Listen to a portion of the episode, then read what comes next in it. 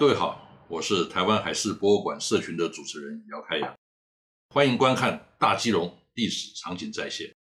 今天是第一集，主题是西班牙人来到之前的基隆，巴塞族原住民。这是我们台湾海事博物馆大航海时代中的福尔摩沙系列节目中新的一条线。除了有丰富的故事，我还要加上许多我自己绘制的历史场景再现插画，来创造沉浸式的体验。这是我们节目的特色，是别人所没有的。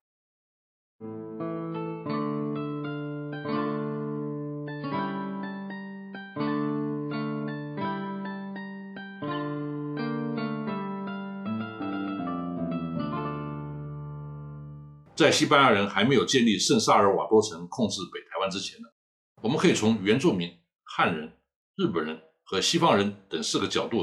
来谈一谈基隆在一六二六年之前的历史。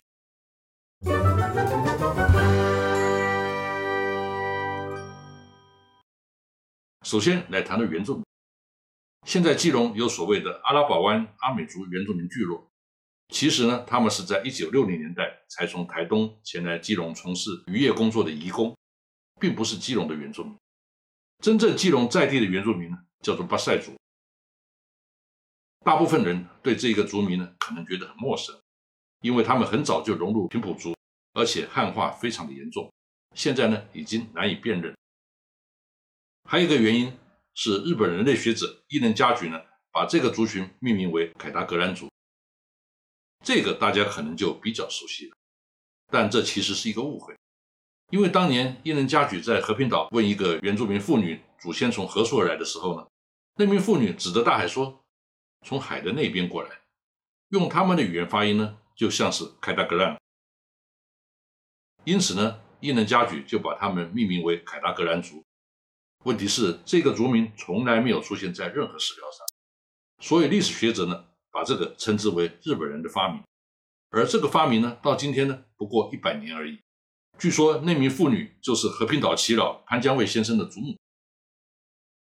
导致在西班牙人的文献当中呢，有明确记载，这个族群叫做巴塞，汉字被翻译成巴塞或者是马赛。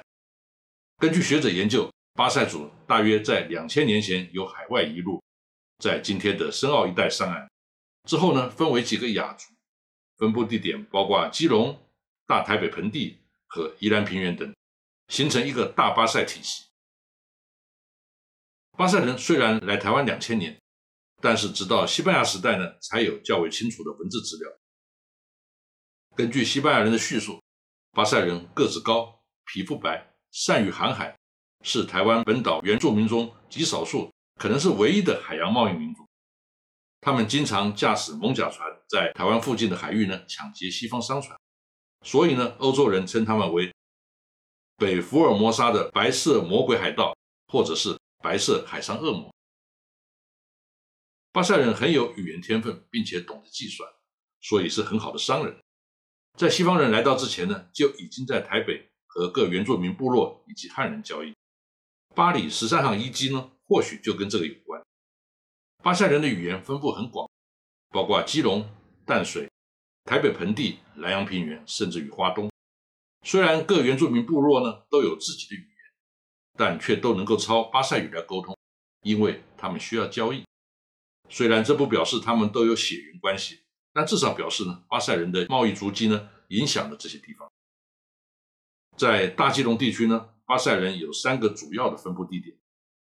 第一个是今天的基隆港湾，包括和平岛；第二个是万里乡到金山乡海岸一带；第三个是贡寮乡双溪流域的三雕岭。后来在清代文献中出现的大基隆社、金包里社、三雕社。正好就对应了这三个聚落。虽然今天巴塞族的聚落呢已经消弭于无形，但是呢，今天在苏澳港旁边呢有一个村落叫做马赛。根据格马兰志的记载呢，这个是从淡水迁徙而来这儿的原住民部落，可能还能够连接得上一点关系。巴塞人善于航海，那么他们的船是长得什么样子呢？据研究呢，巴塞族来自海上，可能与南岛民族同源。而把船称为邦嘎的地区呢，遍及马来亚以及波利尼西亚。在有些南岛民族的语言当中呢，邦嘎指的是边架艇，也就是在舟的两旁延伸架上呢有浮筒，以增加平衡。有双边的，也有单边的。更大型的呢，就成为双体船的形式。边架艇到了狭窄的内河，就取下边架，只保留本体，也就是我们在台湾看到的原住民小舟。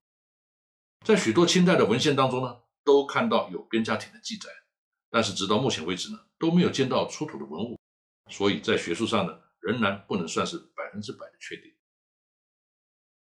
甚至有文献说，巴塞族有能够承载二十五到二十六个人的大型蒙甲船。海邦港，考虑到巴塞人能够循海路到哈马兰，也就是今天的宜兰，或者是到多罗曼，今天的花莲利乌溪口去做生意，不大可能是划独木舟去的。我们有理由相信，当年巴塞族是使用和南岛民族一样双筒船身、有双叉蟹形帆的海邦港去台湾的东部交易。巴塞人在西班牙的文献当中呢，是有具体的图像可以看到。根据一五九零年左右在马尼拉完成的马尼拉手稿，我们可以看到标注为基隆人的男女，男的手持标枪，女的手提一条鱼，表现他们是以捕鱼为生的海洋民族。根据西班牙人描述，基隆的巴塞人呢没有国手，也就是出草砍头的习惯。相较于另外一幅标注为淡水人的女性呢，手持一个骷髅头，可以看得出两地风俗习惯的差异。还有一点很有趣的是。巴塞族人很喜欢用鸡毛装饰头部，可是呢，巴塞族人呢却不吃鸡，因为他们觉得吃鸡呢很恶心。请特别注意这幅图上面的字样，标明 g e l a n 这个可能来自于闽南语的发音。我们不要忘了，一五九零年呢，当时呢，西班牙人还没有占领基隆，他们对台湾的知识可能来自于到过台湾的吕宋华人所转述。吕宋的华人呢，几乎全部都是闽南人。所以这个推论呢是可能的。由此可知，有人说基隆的地名来自凯达格兰的发音转化，这个是没有根据的。因为基隆的地名呢，至少在一五九零年之前呢就已经存在，比凯达格兰的出现呢要早三百多年。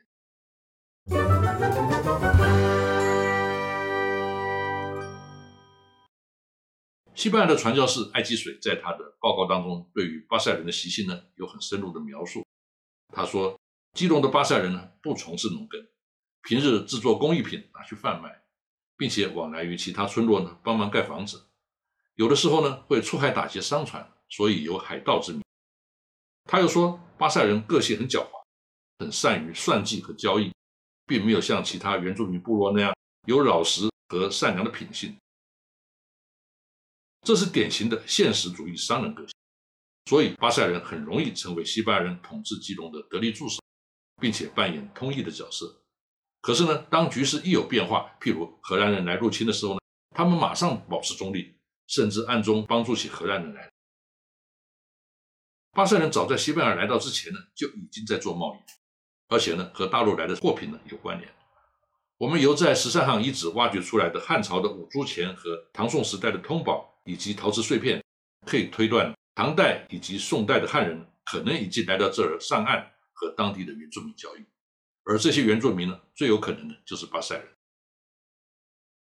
这边我们对于原住民的货币观念呢，要做一点点解释，以免误解。我们不宜把唐宋的通宝呢当成是采购贸易商品的货币，因为当时的原住民，并不具备货币经济的概念。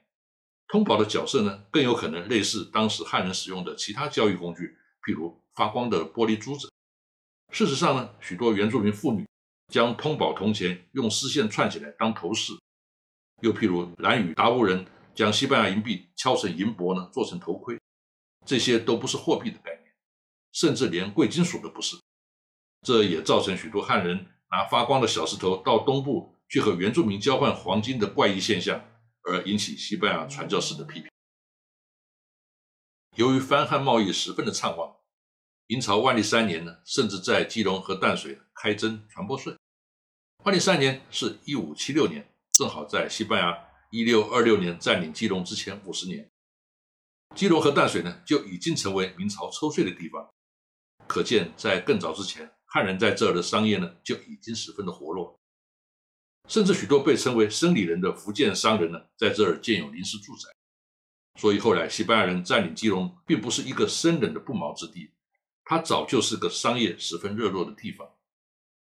问题是，当时无论基隆或淡水的人口都不多，哪有可能消化得了如此多的船带来这么大量的商品？合理推断，这中间呢一定有相当的比例是属于转口贸易，最大的可能是华商和日本商人假借名义来这儿交易，那些货物呢实际上呢是销到日本去了。到了西班牙人占领北台湾之后呢，巴塞人更是在西班牙人和汉人原住民之间穿梭，因为可以卖的东西更多了。譬如他们能够拿汉人的铁锅和粗布到格马兰和多罗曼和当地的原住民呢交换稻米。黄金和鹿皮，然后再将它们卖给西班牙人来换取白银，然后呢，用白银向大陆人购买丝制品和陶瓷，这就是所谓的岛际贸易。然而，就像前面说的，原住民对于西班牙银币呢没有货币概念，只不过因为华人特别喜欢白银，所以呢，巴塞族卖东西给西班牙人也就坚持要求收银币，因为可以拿去跟华人交换商品。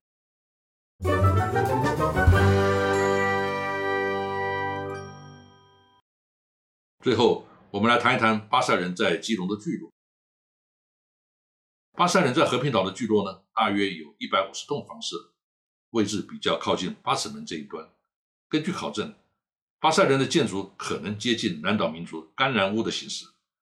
由于巴塞人对于航海和船的运用，以及岛上的平地呢非常有限，巴塞人的干然屋是否类似沙巴的传统建筑，将部分高架于水上呢？由于至今没有出土的文物。这一点仍然存疑。由于赤道附近台风较少，架于水上的干然屋比较容易存在。但是像基隆经常有台风侵袭，巨浪对于架在水上的干然屋呢是能够产生摧枯拉朽的破坏作用，所以呢未必适合。研究巴塞族是一个非常迷人的话题，因为他们和台湾本岛所有其他的原住民都不一样，无论是航海能力，或是商人个性，甚至于长相。反而更像大航海时代的西方民族。然而，他们今天有如消失的般，连巴塞族这个名称都很少人知道。